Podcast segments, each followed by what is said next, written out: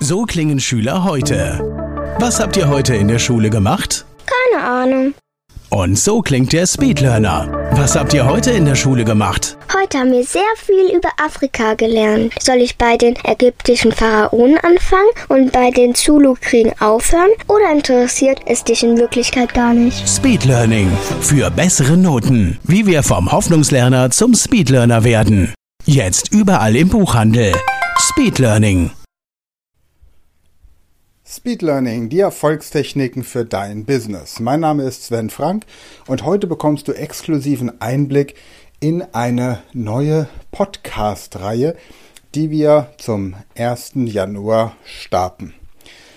Und entstanden ist diese Podcast-Reihe aus folgender Idee heraus. Ich wollte mein Business Englisch verbessern und habe dazu Kontakt mit Richard aufgenommen. Richard ist Muttersprachler des Englischen und wir haben vereinbart, dass wir uns einmal pro Woche zu einem Telefonat zusammenfinden, wo wir über die unterschiedlichen Themen, die es so im Business gibt, sprechen. Also, wie stelle ich mich korrekt vor? Wie stelle ich jemand anderen vor? Sowohl im Business als auch im Privatleben. Wie leite ich ein Meeting? Wie präsentiere ich einen Vortrag? Wie verhalte ich mich als Teilnehmer korrekt? Wie ja, überlebe ich ein Bewerbungsgespräch, wie schreibe ich überhaupt eine Bewerbung und so weiter und so fort. Ja, und dann ist uns einfach die Idee gekommen, dass wir das ja auch aufzeichnen könnten und als Podcast Leuten zur Verfügung stellen könnten, die ihr Englisch verbessern möchten. Und so ziemlich jeder, den ich kenne, möchte sein Englisch verbessern. Hier kommt jetzt also die erste Folge exklusiv in diesem Podcast und abonnieren kannst du diesen Podcast für professionelles Englisch unter speedlearning-academy.podigy.io oder aber du gibst einfach ein Meet Sven and Richard und dann findest du überall bei allen Podcast-Hostern die entsprechenden Links. Außerdem in der Podcast-Beschreibung, auch da findest du den Link wo du ab Januar den Podcast hören kannst.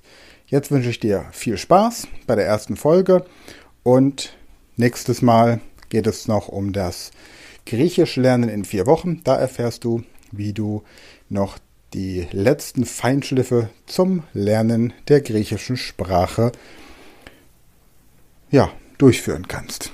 Bis dahin, vielen Dank fürs Einschalten, vielen Dank fürs Zuhören, vielen Dank fürs Weiterempfehlen und vielen Dank fürs Abonnieren des neuen Podcasts.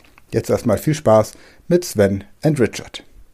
Welcome to Speed Learning English. My name is Sven Frank and here with me is Richard. Hi Richard. Hi Sven. So, Richard, why do you speak English? Well, I speak English because um, both of my parents are from Ghana, and um, in Ghana you speak English as uh, language, the official language. Um, that's why I speak English um, as a mother tongue. Okay. Apart from that, you speak other languages like German, for example? Yes, okay. indeed. Yes, indeed. I speak German um, and also French. And um, I speak the, the local language in Ghana, which is called Twi. Okay, so you are polyglot somehow. So if people introduce themselves, they and they speak English, for example, the native speakers often tend to ask you, "Why do you speak the language?" Or they say, "Well, your English is very, very good." Is that always true, or is this only a kind of polite, um, welcoming, or a nice gesture to welcome somebody in the country? Um, to be honest with you, it could it depends. It could be both. Um, generally, people um, want to to capture your first impression very well. Um, if you want to introduce yourself to somebody, generally the person is not really aware of yourself or um, just want to know you better. So most of the time, there's a general interest behind that question. Okay, perfect. So, this podcast is designed for people who want to improve their English.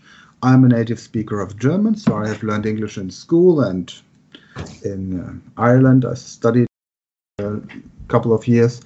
So, um, we met because I was looking for somebody to improve my English And so you were recommended by a friend of mine. Now, we came to the conclusion that it might be helpful for people outside there listening to that podcast who want to improve their English to be part of that process.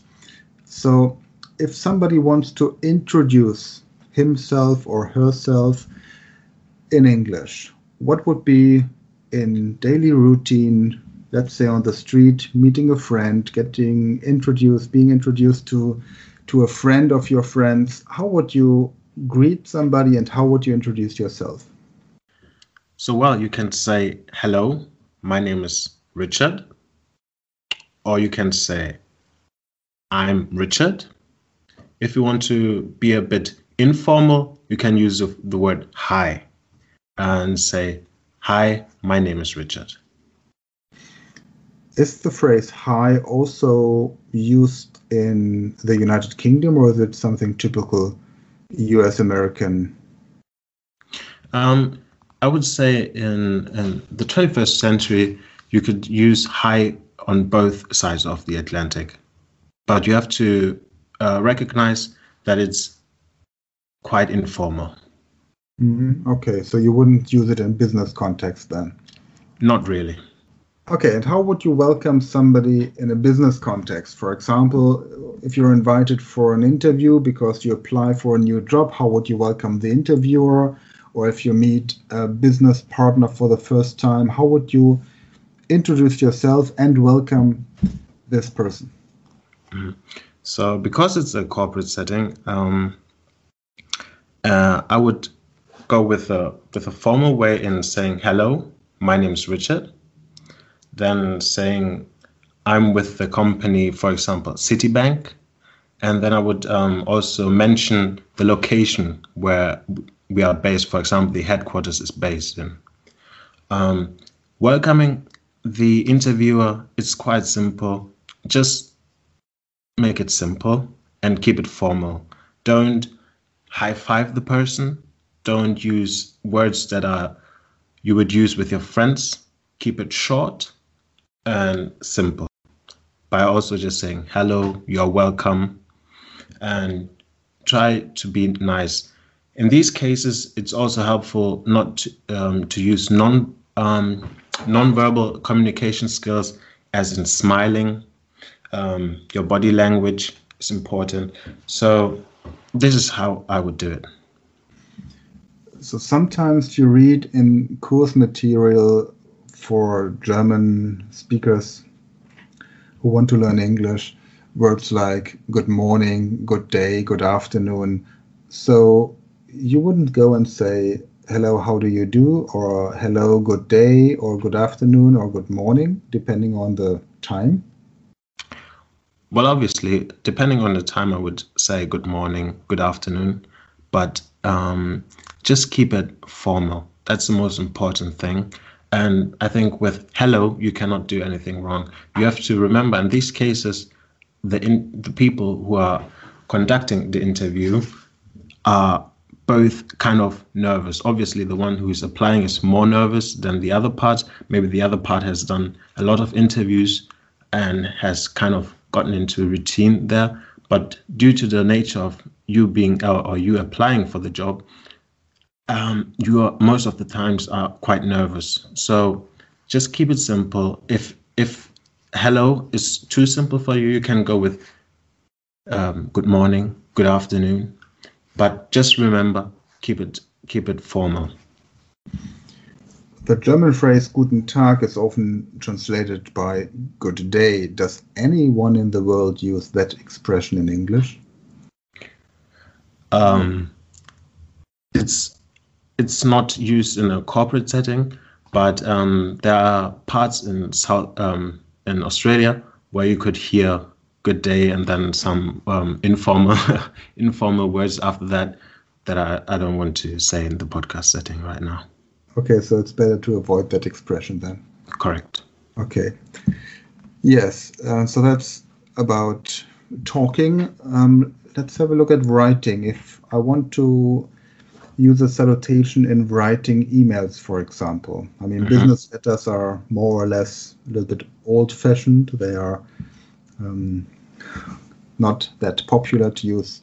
It's not that popular anymore to use snail mail. Uh, most conversation is via email. How would you welcome somebody or start a salutation, an email in English? Also, the formal and the informal way.